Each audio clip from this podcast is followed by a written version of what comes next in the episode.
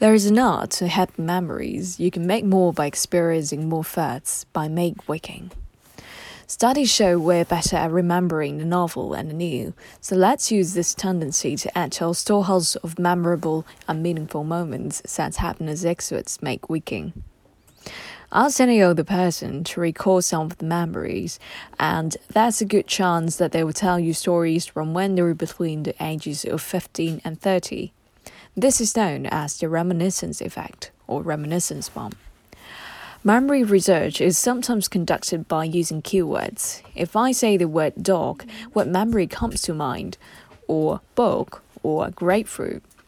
It's best to use words that are not related to a certain period in life.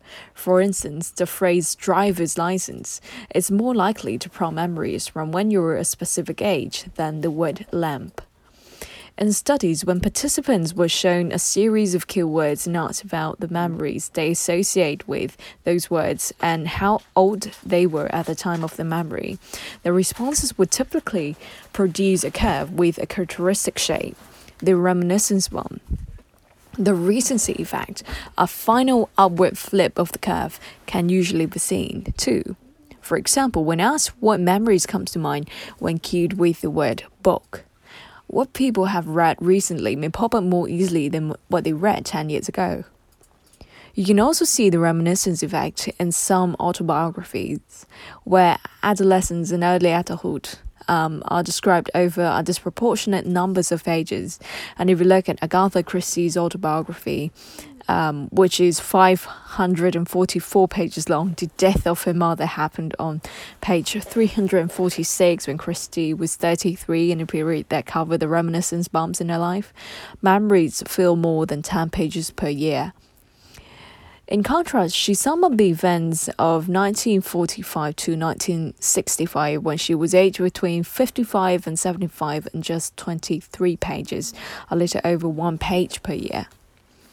What do you remember about being 21 or from another year? And how do your memories um, from different decades compare? One theory behind the reminiscence bump is that our teens and early adulthood year are our defining years, our formative years, and our identity and sense of self, self uh, is developing at that time.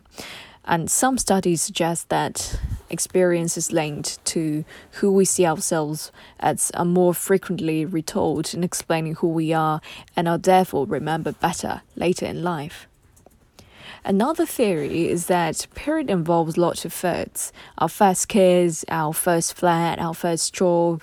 In the Happy Memory study we conducted at the Happiness Research um, Institute, we found that 23% of people's memories were of novel or extraordinary um, experiences.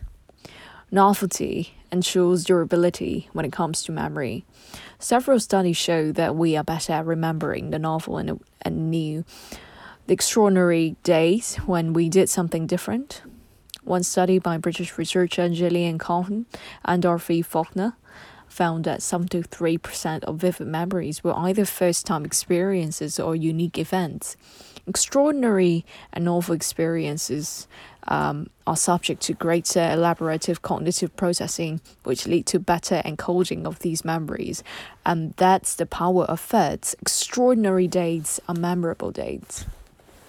The importance of firsts also mean that um, if you go to university, you're more likely to remember events from the beginning of your first year than later in that same year. And a study led by David Pillemer, professor of psychology at the University of New Hampshire, participants were asked to describe memories from their freshman year in college. We're not interested in any particular type of experience, said the researchers. Just describe the first memories that come to mind. The researchers interviewed women um, who had graduated two, 12, or 22 years ago from Wellesley College in Massachusetts. Uh, in the second part of the study, participants were asked to analyze one by one each of the memories they had described earlier.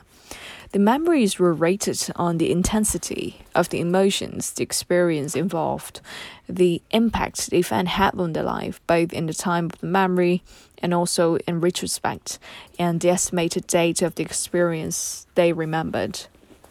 The study showed that the majority of memories took place at the beginning of the academic year, around 40% in the month of September and 16% in October.